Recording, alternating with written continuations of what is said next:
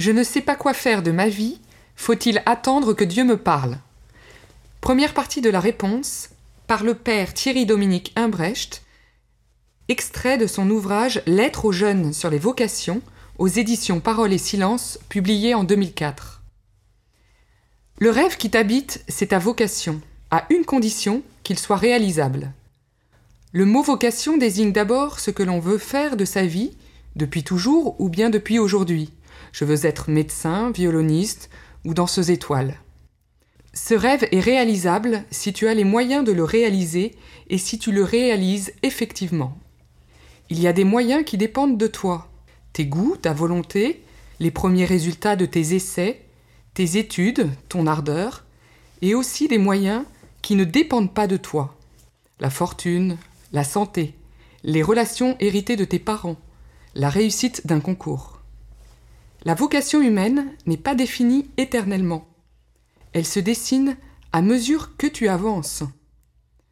Ta vocation n'est pas écrite sur des tables de pierre, c'est à toi de l'écrire. Certaines choses sont prévisibles et d'autres non. Quelque chose de ta vocation t'échappe. Pourtant, je n'entends pas t'inviter à attendre que tout arrive comme un fruit tombe de l'arbre, mais à prendre une part active et intelligente à un projet qui est le tien. Ta vocation, c'est l'ensemble de tes actes, bien plus que ton rêve. Ne rêve pas ta vie, pose des actes.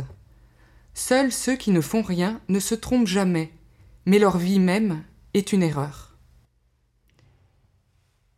Plusieurs pistes. Il faut avoir le sens du réel.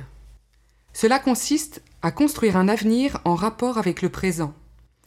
Par exemple, ne pas croire qu'on est appelé au sacerdoce quand on continue à ne pas aller à la messe dominicale.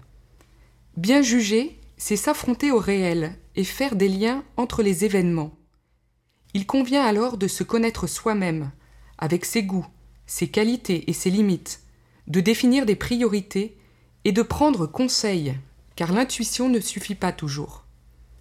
Le sens du réel est d'ordinaire le plus sûr moyen d'avancer et de découvrir sa vocation.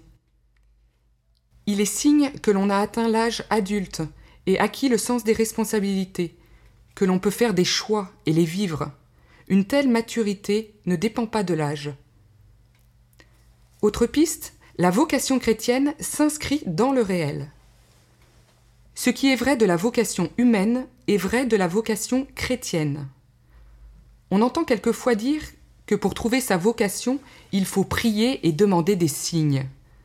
C'est faux au sens où il ne suffit pas de poser à Dieu une question pour en avoir la réponse. C'est une manière de faire sentimentale et impatiente qui risque de réduire la vie spirituelle à une technique infaillible. Dieu appelle notre profondeur. Ce n'est pas en priant cinq minutes, ni même une soirée, que tu déchireras les cieux et arracheras à Dieu ses secrets. Il faut du temps, non pas pour décider Dieu, mais pour te transformer toi. Le désir de Dieu et son appel te précèdent. Si tu es baptisé, tu es déjà marqué. L'appel de Dieu est écrit dans ton âme. Dieu lui-même est présent en toi par la grâce. Tu es tabernacle de la Trinité.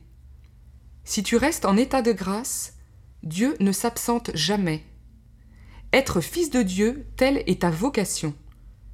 Tu l'as reçue, mais tu es invité à la faire tienne, à la faire parvenir à son but dans une charité totale, dans un doux commerce avec Dieu qui t'appelle.